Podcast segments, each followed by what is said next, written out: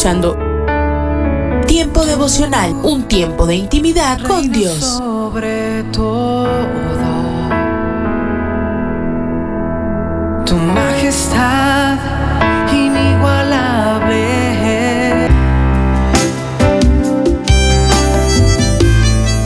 Alimento para el alma.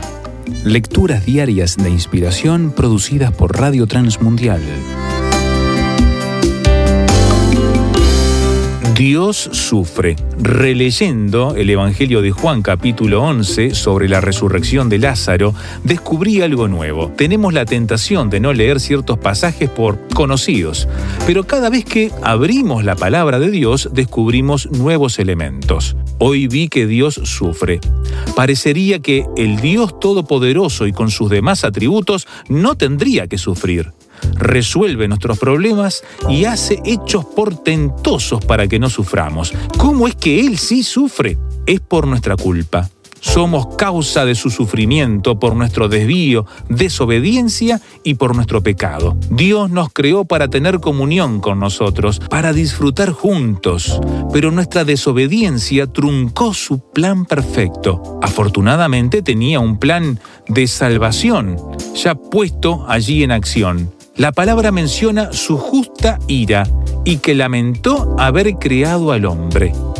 Fuimos creados a su semejanza, sufrimos y lloramos porque estamos hechos como Él. Nunca fue su intención que sufriéramos, eso fue nuestra elección, pero el resultado es que sufrimos y le hacemos sufrir.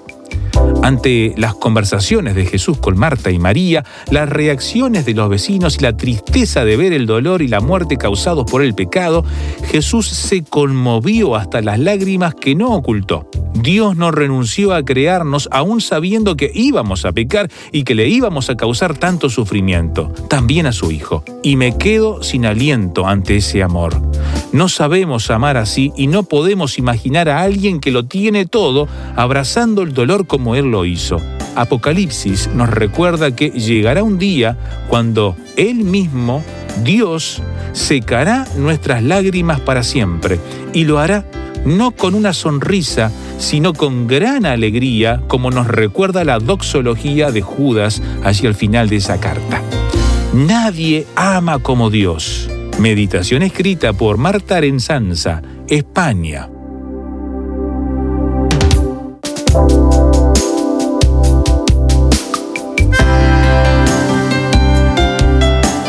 Para más información o si desea adquirir el libro Alimento para el Alma, escriba a apa.transmundial.org o llame aquí en México al 50 25 42 06. 50 25 42 06. Alimento para el Alma es una producción de Radio Transmundial.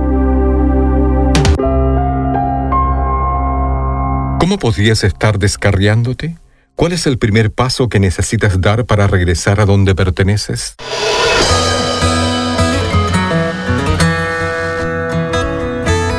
Bienvenidos a nuestro pan diario. El tema para el día de hoy, descarriarse. La lectura se encuentra en Lucas capítulo 15. Gozaos conmigo porque he encontrado mi oveja que se había perdido.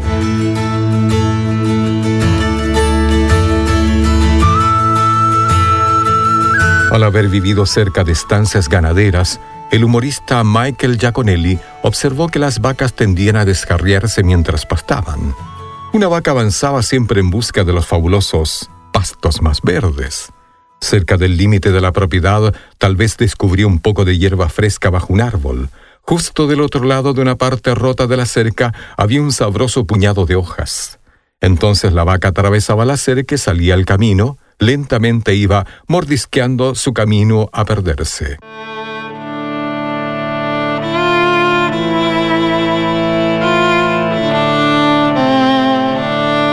Las vacas no son las únicas que tienen problemas con deambular. Las ovejas también, y es probable que las personas sean las más proclives a descarriarse. Quizá por eso en la Biblia Dios nos compara con ovejas. Puede ser fácil vagar y mordisquear nuestro camino con compromisos y decisiones insensatas, sin notar jamás cuánto nos hemos alejado de la verdad. En el relato de Jesús en la oveja perdida, esta era tan valiosa para el pastor que dejó todas las otras mientras la buscaba. Y cuando la encontró, celebró. Dios siente la misma felicidad cuando alguien se vuelve a Él. Jesús dijo, Gozaos conmigo porque he encontrado mi oveja que se había perdido. Dios nos envió un Salvador para rescatarnos y traernos a casa. Padre, me siento perdido, redirige mi corazón y muéstrame el camino a casa.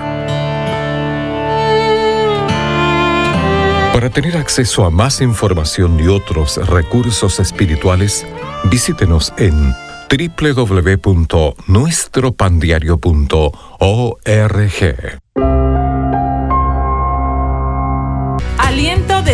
Para mi familia.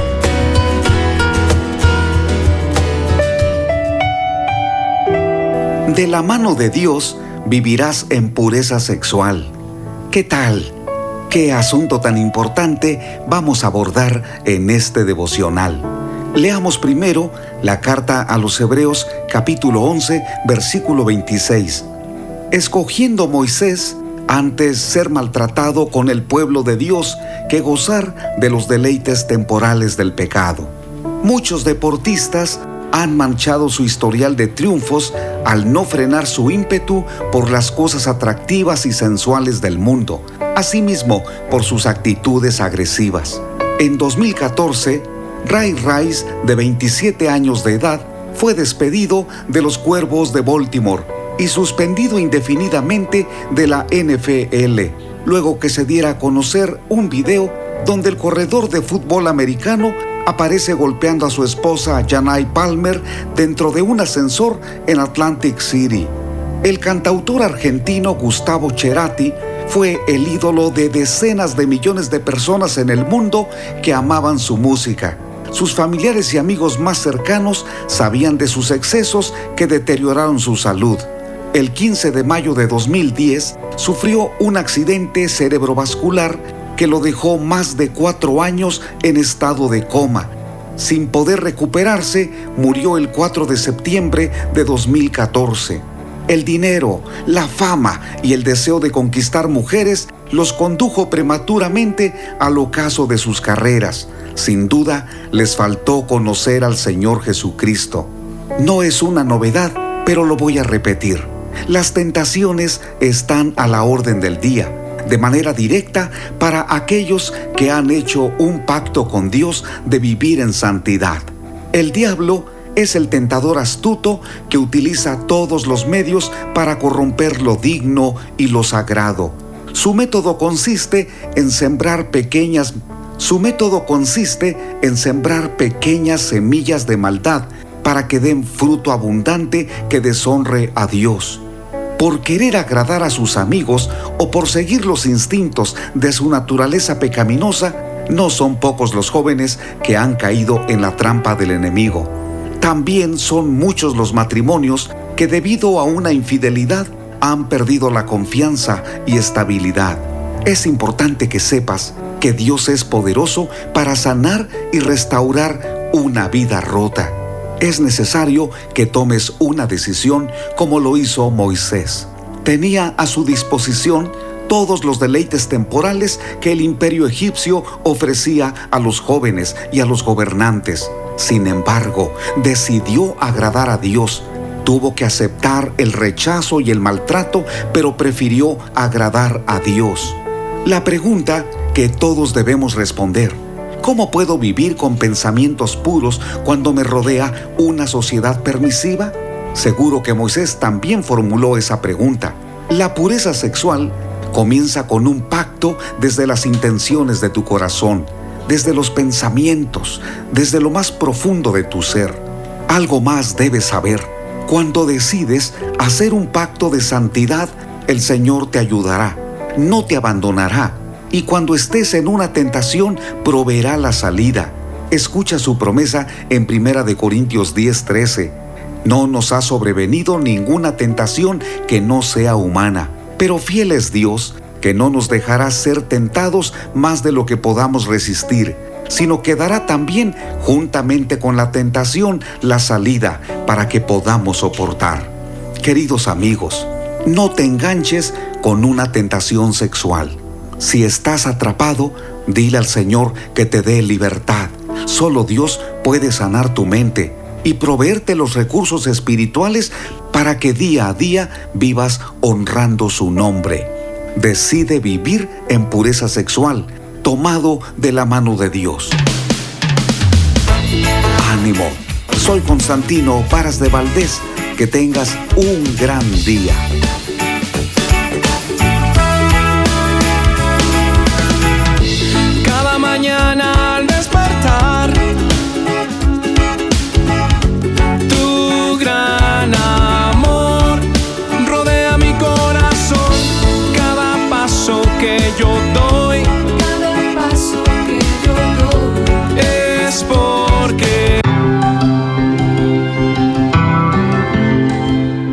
Somos mujeres de esperanza. Unidas elevamos nuestras voces al Señor, orando por nuestro mundo.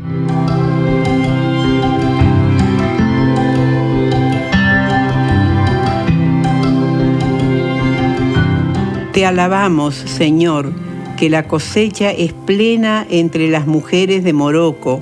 Guía a nuestros equipos a identificar líderes que puedan ministrar a esas mujeres y ofrecerles compañerismo cristiano. Te lo pedimos en el nombre de Jesús. Amén.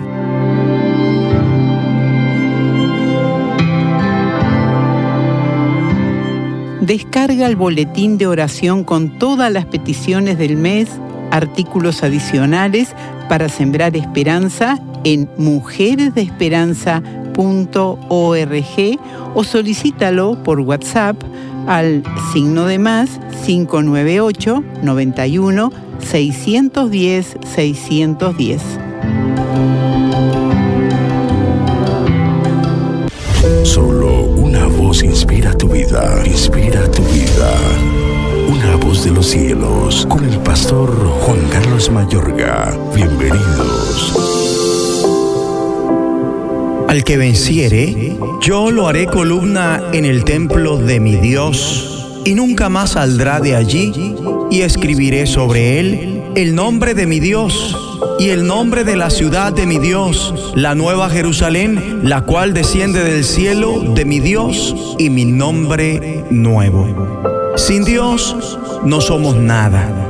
Tuve la oportunidad de poder ver en la Catedral de San Jorge, sede del Patriarcado de Constantinopla, en Estambul, la columna de la flagelación, donde se presume fue flagelado Cristo. La columna actualmente es importante por Jesucristo. Quizás antes habían atado y azotado a otros en ella, pero solo hasta que Jesucristo es flagelado en ella, la columna deja de ser una columna más. Gracias a Jesucristo, quien no fue un reo más, Él fue molido por nuestros pecados, el castigo de nuestra paz fue sobre Él y por su llaga fuimos nosotros curados. El inocente por los pecadores. Por eso hoy la columna no debe ser un objeto de culto, sino una de las pruebas de las repercusiones de Cristo. Si así repercutió en una cosa inerte, ¿qué no podrá ser en tu vida? Mi vida dejó de estar inerte, vacía, sin sentido y ordinaria. Como esta columna ahora mi vida tiene sentido, es importante, fuera de lo corriente y ordinario. Es una vida tocada, transformada y usada por Cristo que está con la corriente divina para ser columna en la casa de mi Dios y nunca salir de allí. ¿Acaso no es poderoso Cristo? ¿Recuerdan a Jesús cuando entró triunfante en burro a Jerusalén? Hay una historia que me llamó con base a este suceso y quiero compartirles. Había una vez un burrito que llegó a casa dichoso, feliz y orgulloso, tanto que su madre intrigada le pregunta, ¿por qué estás tan dichoso? El burrito le respondió, Madre, hoy cargué a cuestas a un tal Jesucristo. Y cuando entramos a Jerusalén, todos decían, viva, viva, bendecido, bienvenido, te amamos, admiramos. Y a mi paso esa misma gente ponían sus ropas y palmas como una alfombra y yo caminé dichoso sobre ellas. Su madre entonces le dijo, vuelve a la ciudad, pero esta vez vas a ir sin Jesús. Y al otro día, luego de ir a la ciudad, regresó muy triste diciendo, Madre, no puede ser, pasé desapercibido entre la gente, nadie se fijó en mí, me echaron de la ciudad. Su madre lo miró fijamente y le dijo, Hijo, tú sin Jesús eres simplemente un burro. Moraleja. Sin Dios no somos nada, somos simples mortales, un simple profesional, un simple padre, una simple madre, un simple hijo, una simple hija, un simple ciudadano, en fin. Por eso no debemos hacer nada sin tener en cuenta a Dios, sin que Él sea la razón de nuestra existencia, sin depender de Él para ello, sin tener su bendición y aprobación, sin darle gracias por permitirnos vivir y actuar para su gloria, sin hacer nada en el nombre de Jesucristo. Oremos. Dios Padre, no quiero ser más uno más del montón. Abro mi corazón para que Jesús de Nazaret tome el lugar que merece en mi vida, sea mi Señor, único y suficiente Salvador, dependiendo de su guía, mandamientos, su bendición y su gracia en el nombre de Jesucristo. Amén. La voz de los cielos, escúchanos, será de bendición para tu vida. De bendición para tu vida. Hola, soy Dorothy. Hoy vamos a abrir nuestras Biblias nuevamente en el Evangelio de Juan capítulo 15. Y quiero compartir contigo uno de mis versículos favoritos. Yo soy la vid, vosotros los pámpanos. El que permanece en mí y yo en él, este lleva mucho fruto, porque separados de mí, nada podéis hacer. Versículo 5. Espero que tengas tiempo de tomar tu Biblia y leer este maravilloso capítulo. Es un capítulo bastante emocionante. Vimos cómo es que la vid verdadera hablaba sobre Israel. Luego en los siguientes versículos vemos lo que quiere decir venir a Cristo y lo que Él hace para preparar nuestras vidas para sí mismo. Él nos muestra cómo a través de la palabra de Dios somos limpiados. Luego nos dice que debemos permanecer en Él. Hay limpieza, hay permanencia y hay obediencia. Juan 15:4 Permaneced en mí y yo en vosotros. Como el pámpano no puede llevar fruto por sí mismo si no permanece en la vid, así tampoco vosotros si no permanecéis en mí. Yo soy la vid. Este es nuestro Señor Jesús el que está hablando. Vosotros los pámpanos. En otras palabras, la vida se encuentra en la vid y no podemos aislar los pámpanos y luego esperar frutos. A veces alguien corta parte de la rama de un árbol y la pone en agua, pero no puedes esperar ver los frutos aparecer en aquellas ramas. Esto mismo es lo que las escrituras nos muestran. El que permanece en mí. ¿Qué quiere decir el permanecer en Él? Bueno, lo más asombroso es que cuando vengo a Cristo yo me acerco a Él, pero igual de importante a esto, Él entra a mi vida. Cuando Él está en mí y yo en Él, el que estemos en Él es un hecho asombroso al hablar y movernos entre la gente. Ese es su plan y propósito, pues continúa diciendo, porque separados de mí nada podéis hacer. No podemos dar fruto, no podemos replicar la vida de Él. Algunos de nosotros intentamos imitar a Cristo, intentamos hablar acerca de Cristo y luego intentamos compartir lo que significa seguir a Cristo con otras personas. Esto trae confusión ya que lo único que estamos logrando es producir muchos frutos artificiales. No producimos nada auténtico, pero cuando estamos en Cristo y Cristo en nosotros, lo auténtico puede reproducirse a través nuestro, ya que sus frutos por medio de mí pueden ser reproducidos en otro. Pero la palabra clave aquí es, porque separados de mí nada podéis hacer. Debes recurrir a la vid.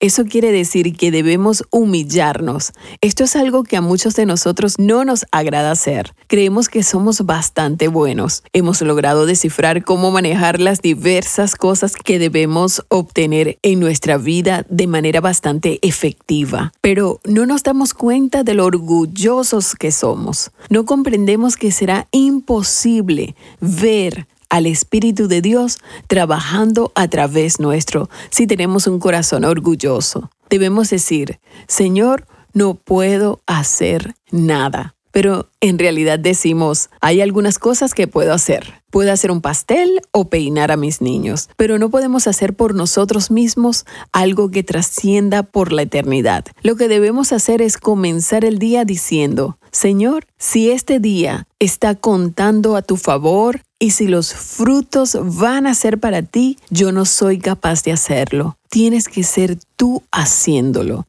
Tu tiempo llegará, tu tiempo eterno y toda la gloria será para ti. Así que no es un gran yo sentado por allí sobre un pequeño trono intentando atraer atención sobre mí mismo, alardeando sobre lo que estoy haciendo para Dios y cuán importante soy para Él.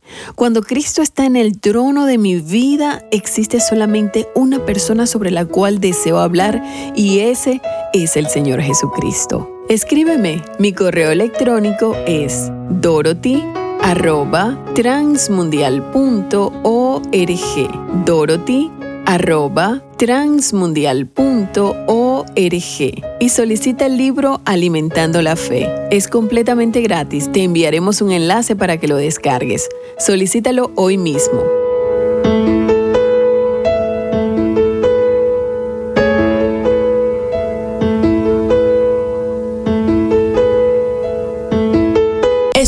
Lunes a viernes a partir de las 6 a.m. Tiempo devocional, un tiempo de intimidad con Dios. Somos Rema Radio. 10 años contigo. 10 años impactando tu vida. Rema Radio, gracias por tu preferencia. Impactando tu vida con poder.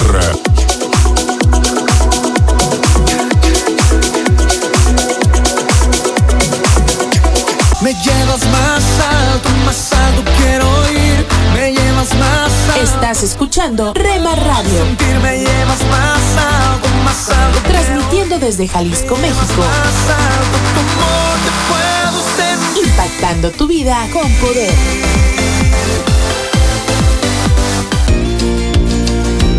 Comparte nuestras emisoras con tus amigos en tus redes sociales.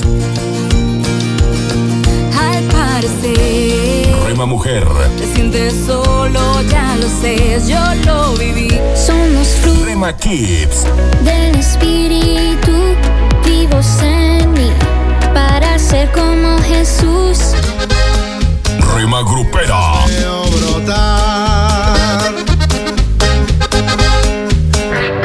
Rema Juvenil,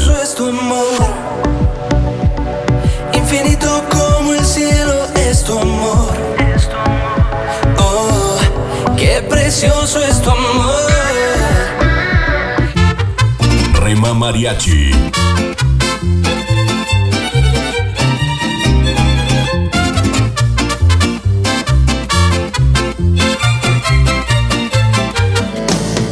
Retro Music,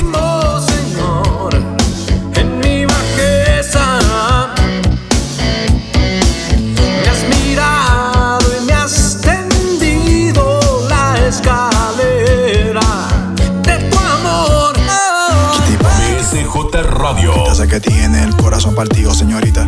Estoy seguro de que sabe lo que quiere, pero no sabe lo que necesita. Mercedes, te diré lo que sucede. A tu corazón cualquiera accede. Y así no se puede. Guárdalo en cuatro paredes y pon de guardián al que todo lo puede. Tu corazón no es de cartón. Rema Instrumental,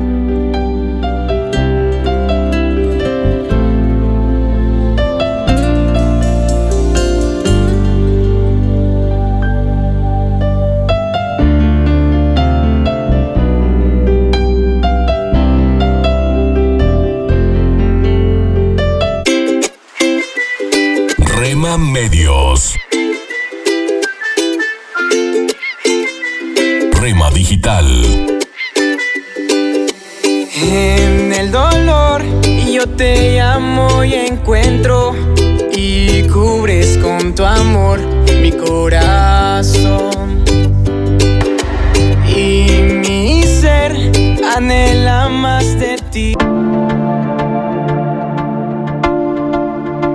está por encima para bendecirte, abajo para sostenerte, adelante Adelante para orientarte, atrás para protegerte y a tu lado para apoyarte. Por eso te busco y te amo y me amas por siempre. La cruz fue suficiente. Rema Radio, impactando tu vida con poder. Te amo y me amas por siempre.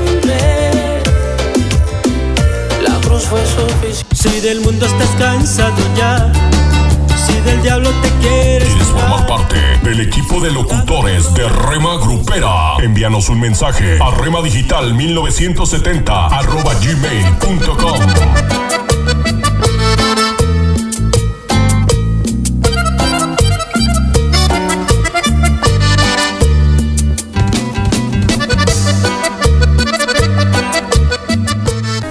venganza diferente. Hay ocasiones en las que recibimos una ofensa sin sentido alguno, sin que hayamos hecho algo que provocara una reacción así en la otra persona. Y siendo honestos, nos gustaría vengarnos. Pero a veces la venganza puede ser muy diferente a lo que esperarían los demás. Haré que se arrepienta. Un oficial del ejército abofeteó a un soldado raso un día de mal humor. El soldado abofeteado era conocido por su valentía. Sintió más que el golpe el insulto, pero la disciplina militar le prohibía devolver la bofetada. Solo podía responder con palabras y le dijo, haré que se arrepienta. Un día, en medio de una cruenta batalla, el soldado vio a un oficial que, herido y separado de su compañía, hacía un esfuerzo desesperado para abrirse paso entre los enemigos que lo rodeaban. El soldado se dio cuenta de que el oficial era el que le había maltratado y se apresuró a ayudarlo, apoyando al oficial herido con su brazo. Juntos lograron salvar la distancia que los separaban de sus posiciones. Temblando de emoción, el oficial estrechó la mano del soldado y balbuceó unas palabras de gracias. ¿Qué respuesta me has dado a un insulto propinado sin sentido? Ya le dije que le haría arrepentirse de ello, respondió con una sonrisa el soldado mientras apretaba la mano del oficial. Se dice que desde entonces fueron grandes compañeros. No respondas igual que los demás. Es muy fácil vengarse de otros haciendo lo mismo que nos hicieron, pero Dios nos manda a actuar diferente, a dejar huellas que nos diferencien de los demás. Primera de Pedro 3:9 dice, no paguen mal por mal, no respondan con insultos cuando la gente los insulte. Por el contrario, contesten con una bendición. A esto los ha llamado Dios, y Él les concederá su bendición. El actuar de acuerdo a lo que nos pide el Señor puede ser difícil, pero además de reflejar su amor, hay una promesa de bendición para aquellos que lejos de vengarse, bendicen a sus enemigos. Estás conmigo. La, música que te relaja. Nacer. Tu palabra me hizo saber de las cosas tan hermosas que creaste para mí. Yo no sé. La, la música que te activa. Yo no sé lo que pasó. Pero las penas voy sacando. Yo no sé lo que pasó. Hay algo andaba yo buscando. Yo no sé lo que pasó. Pero tu amor me fue a encontrar. Yo no sé lo que pasó. 24 horas para ti. Sobre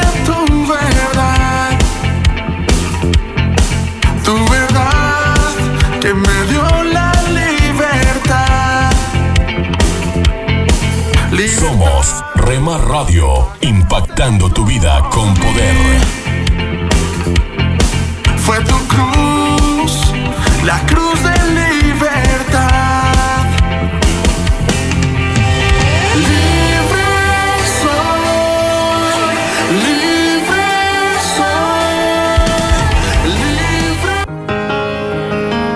no solo porque necesitamos algo, sino porque tenemos mucho que agradecer a Dios. Eres lo que mi alma necesita, lo que mi pasión incita, lo que llena mi interior, Rema Radio, impactando tu vida con poder. lo que a diario echo de menos, lo que causa mis desvelos y me Escucha de lunes a viernes a partir de las 6 a.m. Tiempo devocional, un tiempo de intimidad con Dios. Estás escuchando Tiempo devocional, un tiempo de intimidad con Dios. Sobre todo, tu majestad inigualable. Hola lectores de la Biblia, bienvenidos a la sinopsis de la Biblia.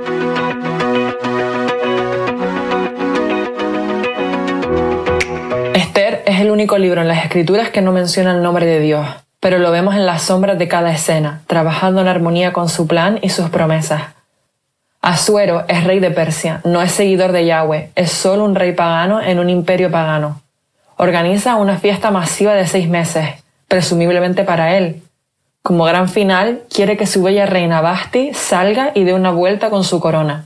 Y posiblemente nada más. Ella se niega a venir, lo cual para el rey es una afrenta a su ego y su trono. Él llama a una reunión de personal para averiguar qué tipo de castigo se le permite darle.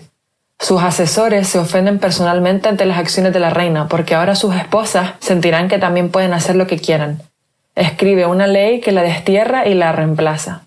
Hace un concurso de belleza obligatorio para encontrar su reemplazo, reúnen a todas las hermosas y jóvenes vírgenes de las 127 provincias en el territorio del rey Asuero, básicamente secuestrándolas y forzándolas al harén del rey.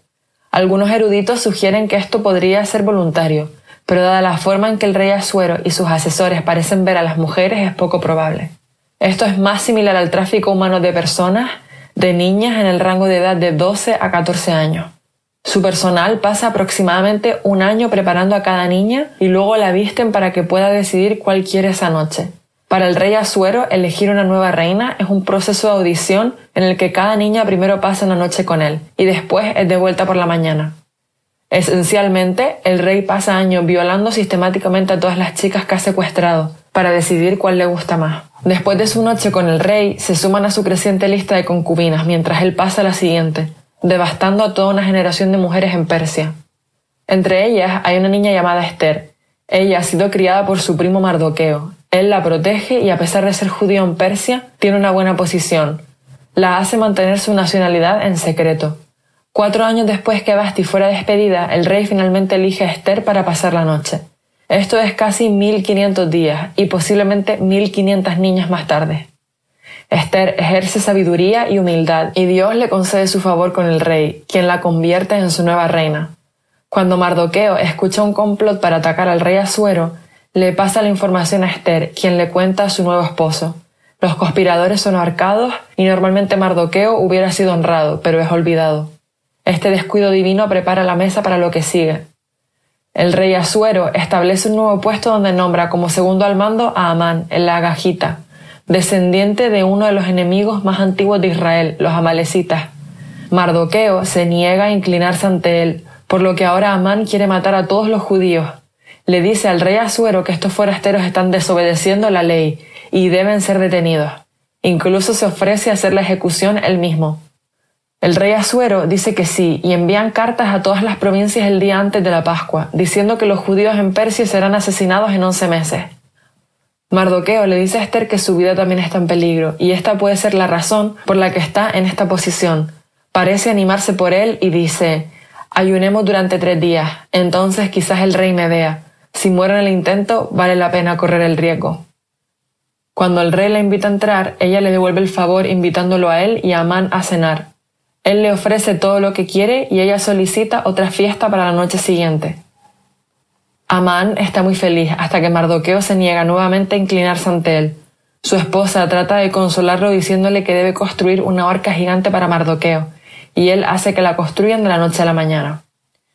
¿Cuál fue tu vistazo de Dios?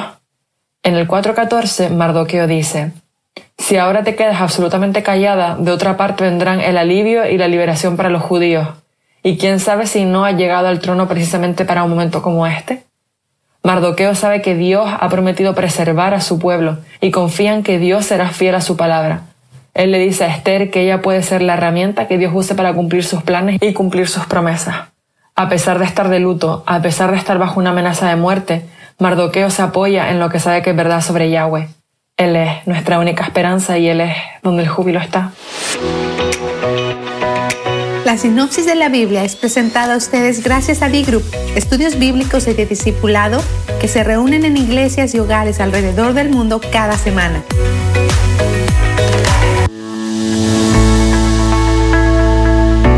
Tome unos momentos para recibir ánimo y renovación con pautas para vivir.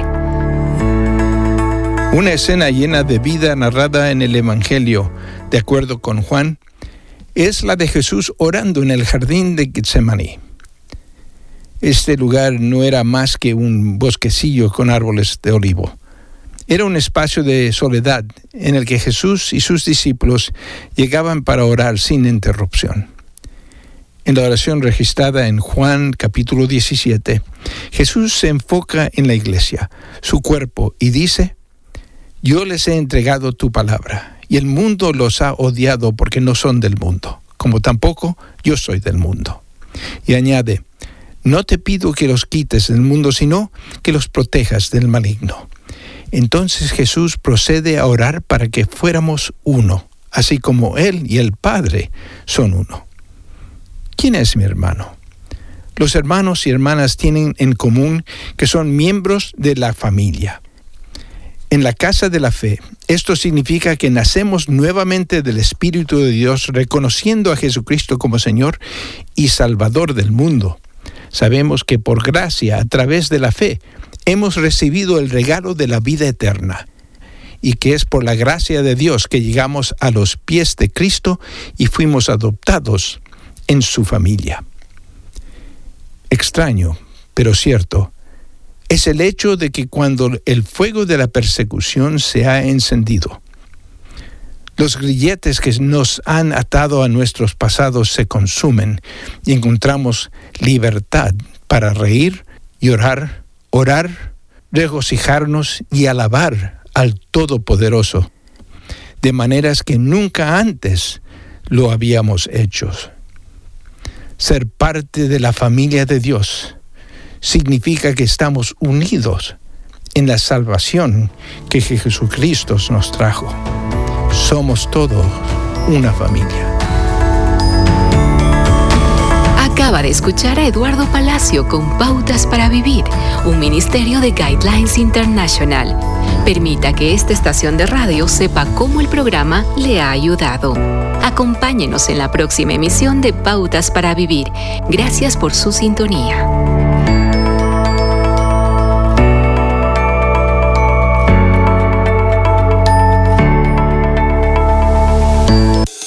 Hola amigo, te saluda Johnny Erickson Tara.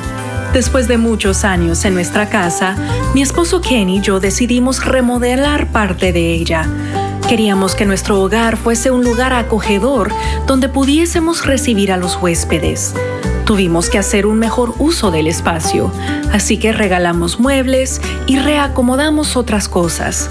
Y ahora, nuestra casa es un hogar que mejor puede acomodar a visitas. Bueno, así como uno prepara una casa para recibir a visitas, también debemos preparar nuestros corazones para recibir la palabra de Dios. Eso significa que tienes que remodelar tus deseos o deshacerte de algunos viejos hábitos. Puede que te sientas incómodo al principio o que esto requiera esfuerzo, pero vale la pena tener la palabra de Dios en tu corazón.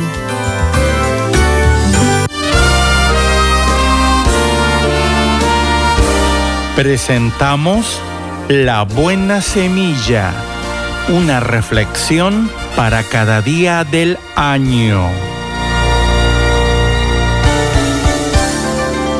La buena semilla para hoy se encuentra en Hebreos 6, versículos 18 y 9 y capítulo 11, versículo 1.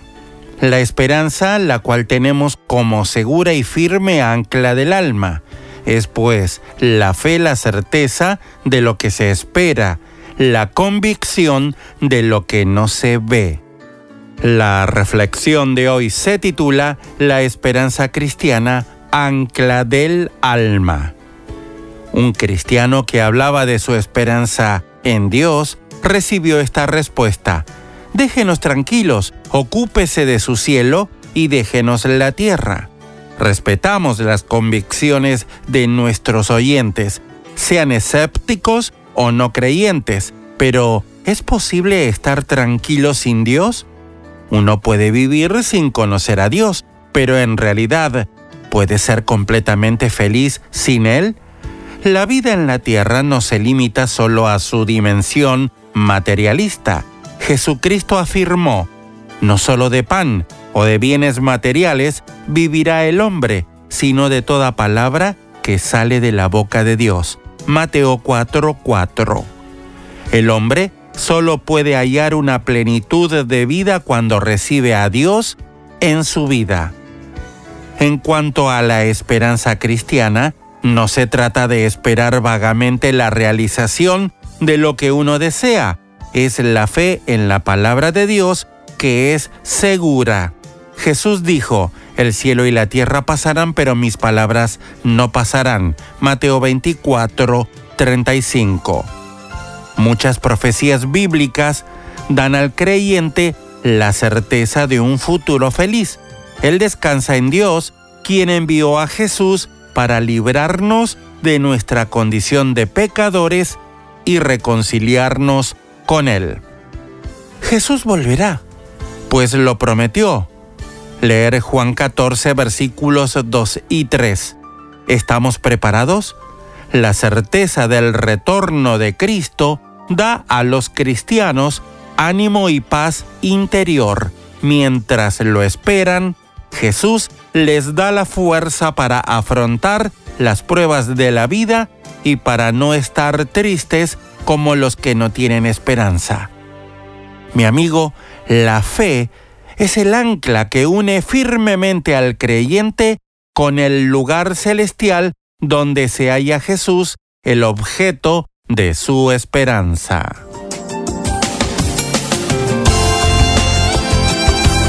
Para escuchar este y otros programas, le invitamos que visite nuestra página web en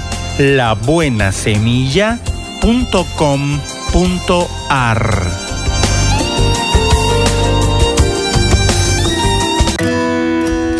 Esto es la palabra para ti hoy.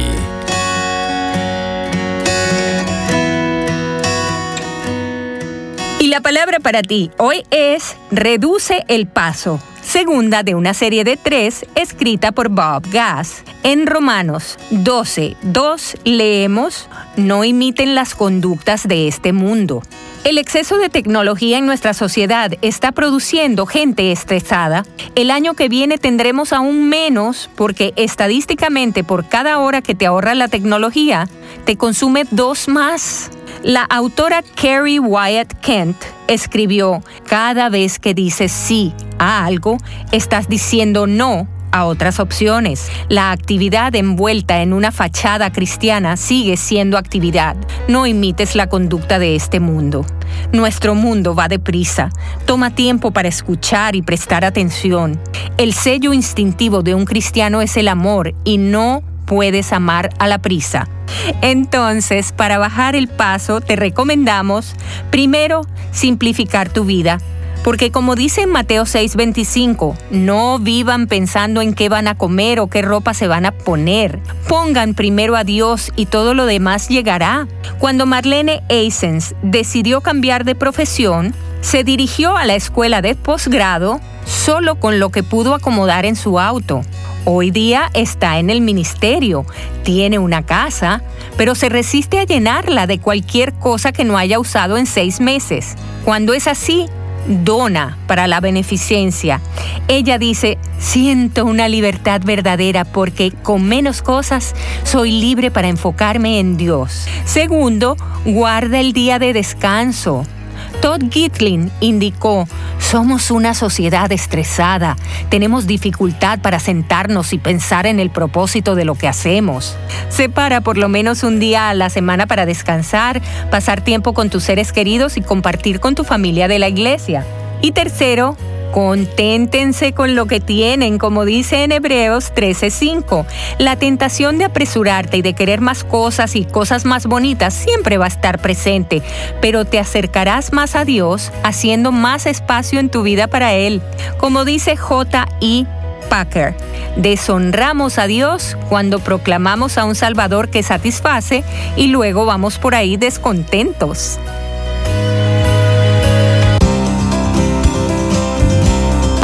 Para la vida. Reflexiones con Carmen Reynoso.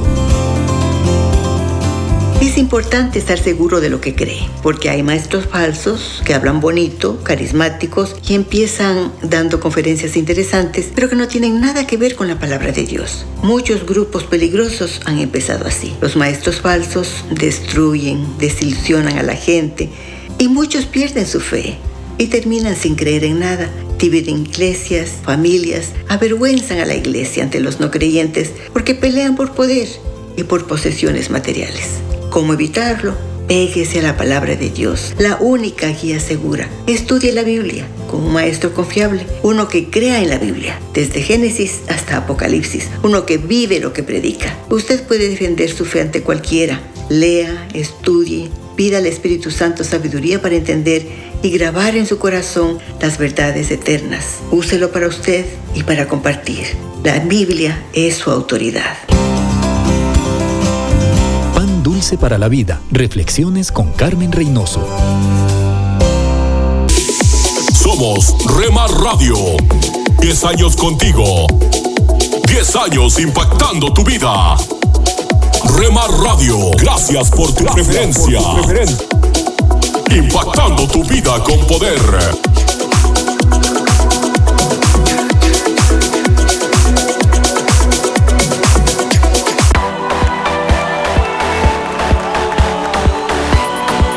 Estás escuchando Rema Radio. Mis pecados perdonó Jesús. Transmitiendo desde Jalisco, México. Su amor habló por mí en la cruz. Impactando tu vida con poder. Libertad, Jesús, Jesús. Estás escuchando lo mejor de la música Esta es tu música, esta es tu radio. en Rema Radios. Nunca dejes de orar, porque la oración es el camino que te conecta a Jesús. Milagroso, abres camino, cumples promesas, luz en tinieblas, mi Dios, así eres. Rema Radio, impactando tu vida con poder. Milagroso, abres camino, cumples promesas, luz en tinieblas, mi Dios, así eres tú.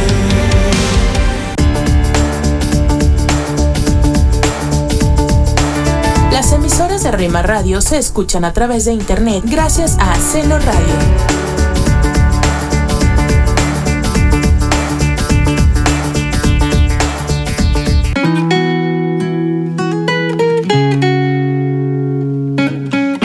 Escuchar la programación especial para los varones de lunes a viernes de 8 a 9 pm. Rema Radio, transmitiendo desde Jalisco, México, impactando tu vida con poder.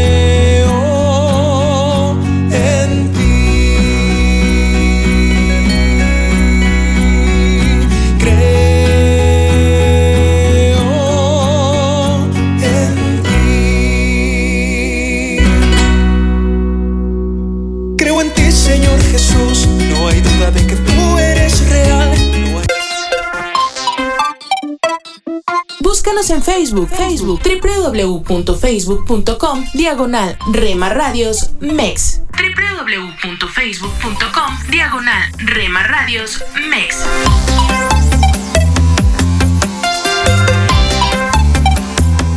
A veces las circunstancias hacen que lo bueno olvide.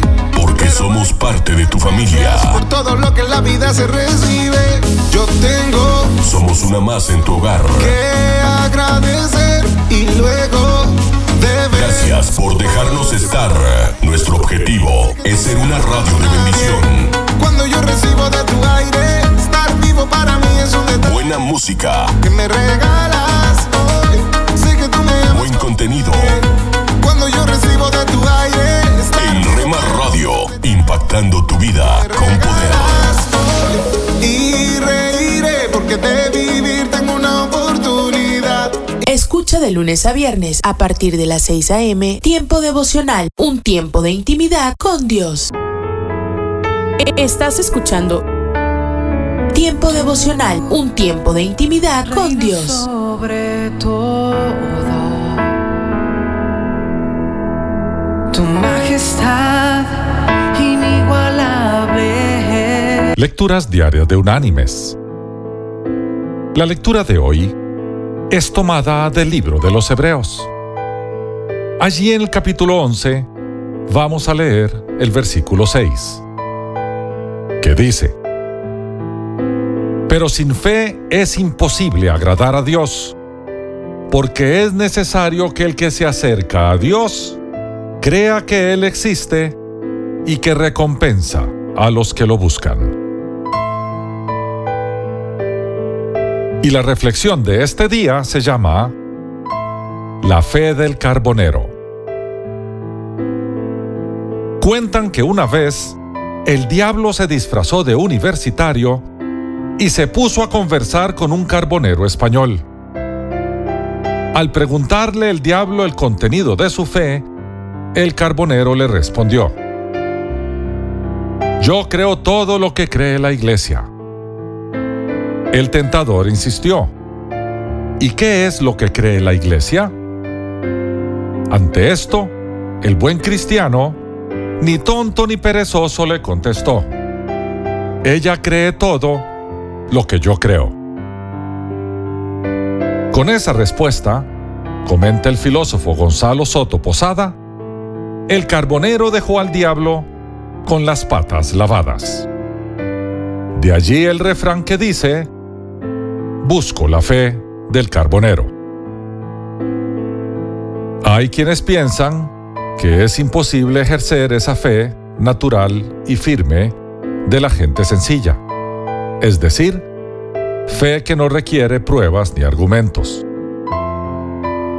Lo que pasan por alto es que todos hacemos uso de la fe más elemental en nuestros quehaceres cotidianos y no nos damos cuenta. Por ejemplo, los choferes a menudo se ven obligados a conducir su vehículo guiados exclusivamente por uno o dos espejos. Lo hacen en algunos casos para dar marcha atrás y en otros para unirse a la circulación de vehículos que van en la misma dirección. Debido a ciertos obstáculos, no pueden depender de su vista de modo directo, sino solo de lo que les indica el espejo. En esas circunstancias, ponen toda su fe en la integridad del espejo. Y cuanto más se acostumbran a usarlo, más confían en él. No es cuestión de que tengan o no tengan fe, sino de su disposición a usar la fe que Dios les ha dado. No hay duda de que la fe en Dios funciona de la misma manera. En la Biblia se define esa fe como la certeza de lo que no se ve. Por eso es necesario confiar en la integridad de Dios, que no se ve, pero en quien vemos reflejada nuestra naturaleza como si fuera un espejo. Cuanto más nos acostumbramos a mirarnos en ese espejo divino, más confiamos en Él, que es íntegro por naturaleza. Mis queridos hermanos y amigos, la Biblia da por sentado que Dios nos ha dado a todos una medida de fe. Afirma que la fe es un don de Dios y es mencionada como fruto del Espíritu.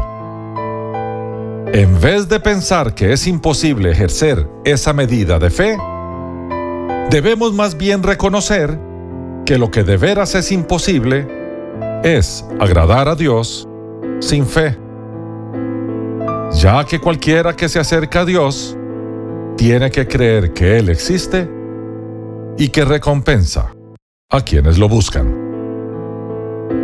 Más vale que busquemos la fe del carbonero, la fe en su gracia nos lleva a recibir la bendición del perdón de pecados mientras estamos en la tierra y la vida que la acompaña por una eternidad. Que Dios te bendiga.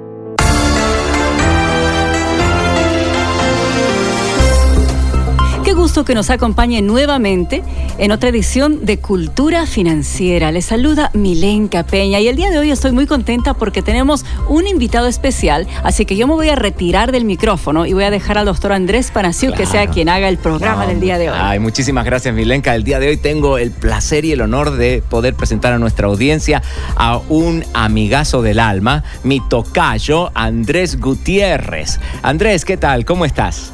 Qué gusto, Andrés, estar aquí contigo, Tocayo, este, estar compartiendo a través de las ondas radiales esta plática. Agradezco la confianza. Para que todos nuestros oyentes lo sepan, nosotros hemos tenido una excelente relación por años, nos dedicamos a hacer la misma cosa con mucho cariño, con mucho amor para el pueblo de habla hispana en todo el continente latinoamericano. Andrés es el mejor maestro de finanzas que yo conozco personalmente. Me parece, eh, disfruto profundamente cuando él enseña, me encanta ver sus videos y mirar sus materiales.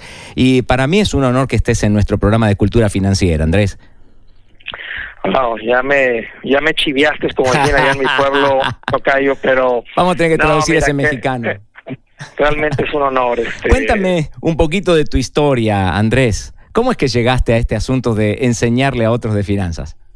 Fíjate, este, yo arranco mi carrera como asesor financiero, que simplemente es una palabra dominguera para un agente de seguros y de inversiones, un agente de mm, ventas que se llama asesor financiero, pero como un ciego ayudándole a una persona a cruzar la calle. Según yo, que ayudaba a las personas a ganar con el dinero, cuando mi esposa y yo estábamos viviendo una tormenta. Cuando digo una tormenta financiera, Tocayo, estoy hablando de que eh, batallábamos para hacer el pago de la casa. Eh, tarjetas de crédito era algo que continuamente estaba creciendo. Como había cero orden en nuestro hogar, eh, a veces llegábamos al supermercado una tarjeta no pasaba y la otra, eh, préstamos estudiantiles, un pago de carro. Mira, no te exagero cuando digo que el matrimonio colgando de una telaraña. Ay, qué cosa, ¿eh?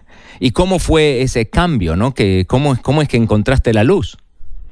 Mira, algún día estoy escuchando por la radio y de repente me topo con un hombre que se llama Dave Ramsey y, y al principio pensé que era un poco ofensivo, muy ofensivo, porque decía que, hey, es tu culpa y este no necesitas el crédito. Y dije, ¿cómo puede estar diciendo esto en Estados Unidos? Yo estaba viviendo ahí en San Antonio, Texas. Pero sabes que todo lo que decía tenía sentido y lógica. Mm. Entonces, mi esposa y yo tomamos una decisión a, empezar a vivir de esta manera, a pesar de que me tomó meses en, realmente captar el mensaje, porque se me hacía tan loco lo que decía que vivir sin crédito, cuando yo decía, yo escuchaba que toda la gente decía crédito, crédito, crédito, entonces lo empezamos a vivir. Tocayo, salimos de las deudas, juntamos un fondo de emergencia, lo empecé a poner en práctica todo esto con mis clientes, las vidas de ellos empezaron a cambiar. Y, dije, es que, o sea, y yo, imagínate, andábamos, Señor, muchas gracias que llegó esta información a nuestras vidas, me di cuenta que la gente no escuchaba esta información, no llegaba porque nuestro pueblo no busca esta información, a pesar de que Dios lo puso hace dos mil años en su palabra y lo mismo que funcionaba antes funciona hoy, pero nadie, o sea, yo no lo escuché ni en la escuela ni en mi casa, entonces, este, un día vino una invitación de ese señor Dave Ramsey, aceptamos la invitación y ahora imagínate eh, el privilegio de poder compartir los principios que cambiaron nuestras vidas, ahora compartirlos con nuestro pueblo. Sí, pues tu historia es una historia de esperanza y de ánimo a la gente, igual que la nuestra en casa, ¿no es cierto? Y es una muy buena manera de decir a todos los que nos están escuchando, señores, sí se puede, sí hay una forma de salir, sí hay una forma de salir del hoyo en el que estamos. Eh, quizás la tarea número uno es parar de continuar cavando, ¿no? Estamos tan contentos de que puedas estar con nosotros y te invitamos a que estés en otro programa para que nos cuentes un poquito más sobre lo que haces el día de hoy en Estados Unidos y también en el continente latino. Sería un placer, muchas gracias. Encuentra artículos y consejos, además de información de eventos, en nuestra página de Facebook. Búscanos como Cultura Financiera. En algún lugar del manual del padre creo que dice que el papá corta el pavo, el jamón o el asado. Y no me importa. Me siento muy paternal cuando puedo hacer eso, muy varonil sentado en la cabecera de la mesa con mi super cuchillo. Pero he observado un fenómeno. A menudo termino con mi plato vacío. A veces, en una gran cena, hay alguien que llena su propio plato, comienza a comer y no pasa el plato para servir. ¿Alguna vez notaste que los platos para servir parecen amontonarse en una esquina y no se mueven más de ahí? Esas personas están satisfechas, por eso algunos de nosotros terminamos sin nada que comer. Alguien lo retiene todo en su esquina. Lo justo es que tomes lo que necesitas y luego pases el plato a otros que todavía no se han servido. Así es como funciona este sistema. Cuando tienes mucho, es muy fácil olvidar a aquellos que aún no se han servido. Hoy quiero tener una palabra contigo acerca del tema lleno pero sigue sirviéndote. Nuestra palabra para hoy de la palabra de Dios está en Mateo capítulo 10 en el Nuevo Testamento. Jesús estaba hablando a sus discípulos, quienes en cierta forma se encontraban sentados a la mesa y siendo muy bien alimentados. Se habían sentado en muchas reuniones con Jesús. Habían oído y visto mucho, y entonces él les dijo en Mateo capítulo 10 versículo 8, sanen a los enfermos, resuciten a los muertos, limpien de su enfermedad a los que tienen lepra, expulsen a los demonios. Él los estaba enviando en ese momento. Y luego dijo estas hermosas palabras. Y recuerdo un coro que lo dice, lo que ustedes recibieron gratis, denlo gratuitamente. En otras palabras, Jesús estaba diciendo, oigan, yo se los pasé, no para que simplemente pudieran estar llenos, se supone que deben pasárselo a otros. Hay una historia en el Antiguo Testamento, en el segundo libro de los Reyes, y habla de cuatro leprosos que vivían en las afueras de una ciudad en la que estaban muriendo de hambre por el asedio enemigo. Ellos al final decidieron simplemente rendirse al enemigo pensando, bien, ¿saben algo? Probablemente de todos modos nos van a matar. Igual vamos a morir de hambre. Tal vez nos reciban y nos alimenten. O simplemente moriremos como de todos modos vamos a morir aquí. Lo que sucedió fue que descubrieron que Dios había realizado un milagro expulsando al enemigo. El campamento estaba vacío y terminaron quedándose con toda la comida que el enemigo había dejado atrás. Ellos estaban sentados allí comiendo y llenándose toda la noche mientras la gente se moría de hambre en la ciudad de la que acababan de salir. A la luz de la mañana, uno de ellos dijo, esto no está bien. Hoy es un día de buenas noticias y no las estamos dando a conocer. Qué imagen similar a la de muchos de nosotros los cristianos de esta época. Somos los cristianos espiritualmente más ricos de la historia. Tenemos seminarios, talleres, programas de radio y televisión, sitios en la web, conferencias, revistas, libros.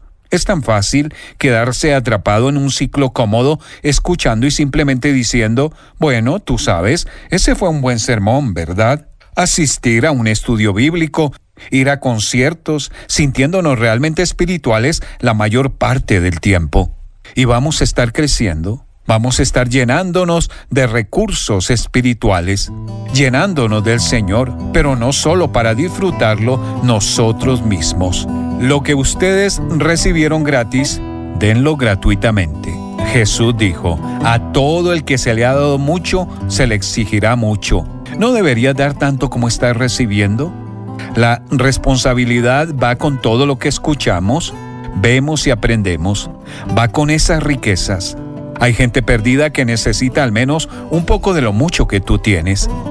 Todo creyente debe participar activamente en alcanzar a los perdidos, rescatar de alguna manera a los moribundos, en un acercamiento a las personas con las cuales tienes una cercanía especial empezando o apoyando programas de alcance a través de tu iglesia, dando tu tiempo o talento a un ministerio cristiano que está rescatando activamente a personas perdidas, tal vez inclusive cambiando tus planes de vida, pero no sigas amontonando todo en tu plato, porque hay gente a tu alrededor que se está muriendo de hambre. Un mensaje a la conciencia momento de reflexión en la vida diaria. Escúchelo hoy en la voz de Carlos Rey. En este mensaje tratamos el siguiente caso de una mujer que descargó su conciencia de manera anónima en nuestro sitio conciencia.net, autorizándonos a que la citáramos. Desde que tuve a mi hija comencé a sentir muchos temores. A veces me levanto con ganas de hacer miles de cosas, otras veces no. Pero lo peor que siento es mucho miedo de lo que está pasando y de la muerte. Sé que debo aceptar que me voy a morir algún día, pero no sé cómo aceptarlo. Este es el consejo que le dimos. Estimada amiga, lamentamos mucho que usted esté pasando por un momento tan difícil. No nos dice cuánto hace que nació su hija, pero comprendemos que el problema comenzó después de su nacimiento. El embarazo cambia el cuerpo de la mujer en muchos sentidos, y nuestros ojos solo pueden ver algunos de esos cambios. Lo que no podemos ver son las formas en que el embarazo afecta las sustancias químicas y las hormonas en el cuerpo. Algunos de los niveles de hormonas aumentan a fin de preparar el cuerpo de la madre para el cuidado del nuevo ser humano. Otras sustancias químicas disminuyen debido a que esa nueva vida necesita sustancias nutritivas. En la relación simbiótica entre la madre y el hijo por nacer, a veces los niveles de hormonas y sustancias químicas en la mujer pueden llegar a ser muy elevados o muy bajos, antes y aún después de dar a luz. Esto causa la depresión de posparto y otras afecciones temporales, incluso los ataques de ansiedad y de pánico. Nosotros no somos médicos y lo cierto es que le recomendamos que consulte con su médico respecto a sus síntomas y lo que ha estado sintiendo. Pero al parecer, los cambios de estado de ánimo y de nivel de energía que ha descrito pueden haberse producido como consecuencia de un desequilibrio en su organismo. Un médico puede ayudarla con eso. La mayoría de las personas quieren saber qué ocurre después de la muerte. Les interesa saber si van a pasar la eternidad en el cielo o en el infierno. Desde luego que sienten temor cuando no saben a cuál de los dos lugares irán a parar. ¿Hay entonces alguna manera de saber con certeza dónde uno va a pasar la eternidad? ¿Hay alguna manera de tener paz en vez de temor? Sí la hay. El apóstol Pablo dijo que la paga del pecado es muerte, pero que Dios nos ofrece vida eterna en Jesucristo nuestro Señor. ¿Qué tenemos que hacer entonces para aceptar y obtener esa vida eterna en el cielo a la que se refería San Pablo? Juan el apóstol contestó esa pregunta cuando dijo, si confesamos nuestros pecados, Dios, que es fiel y justo, nos los perdonará y nos limpiará de toda maldad. Porque todo el que cree en su Hijo Jesucristo y lo acepta como su Señor y Salvador, tiene vida eterna. Así que si le pide a Dios que perdone sus pecados y confiesa a Cristo como su Salvador, creyendo en el corazón que Él murió en la cruz por los pecados que usted ha cometido, usted tendrá la paz que tanto anhela. De hacerlo así, obtendrá no solo vida después de la muerte, sino también una vida plena ahora mismo. Le deseamos paz, Linda y Carlos Rey. Este caso y este consejo pueden leerse e imprimirse si se pulsa el enlace en conciencia.net que dice Caso de la Semana y luego el enlace que dice Caso 52. Si aún no se ha suscrito para recibir un mensaje a la conciencia a diario por correo electrónico, le invitamos a que ingrese a conciencia.net y se suscriba hoy mismo. En ese sitio se encuentran todos los mensajes difundidos desde el año 2004. Estás escuchando Tiempo devocional, un tiempo de intimidad con Dios. Sobre todo, tu majestad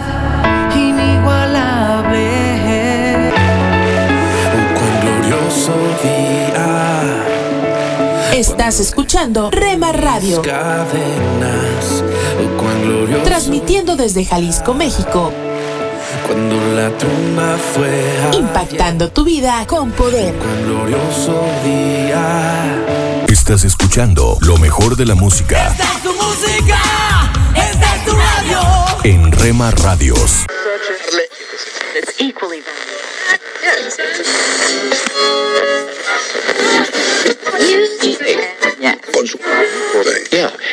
Y cuando canto tu canción, las penas salen del corazón. No sé cómo, Estás pero sintonizando tu estación favorita, Rema Radio. Siempre contigo. Y cuando canto tu canción, las penas salen del corazón.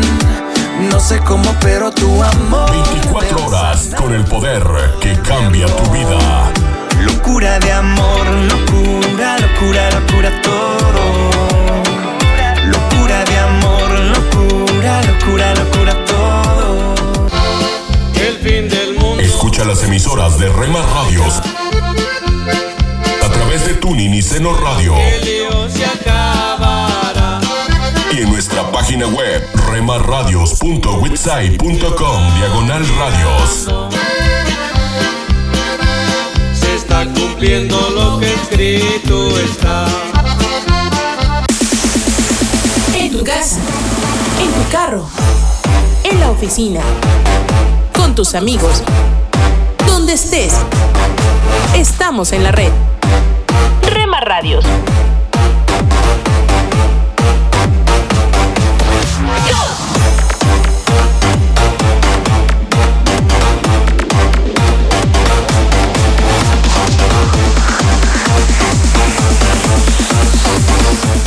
Radios. Escucha de lunes a viernes a partir de las 6 a.m. Tiempo devocional, un tiempo de intimidad con Dios. Somos Rema Radio. 10 años contigo. 10 años impactando tu vida. Rema Radio. Gracias por tu preferencia. Impactando tu vida con poder.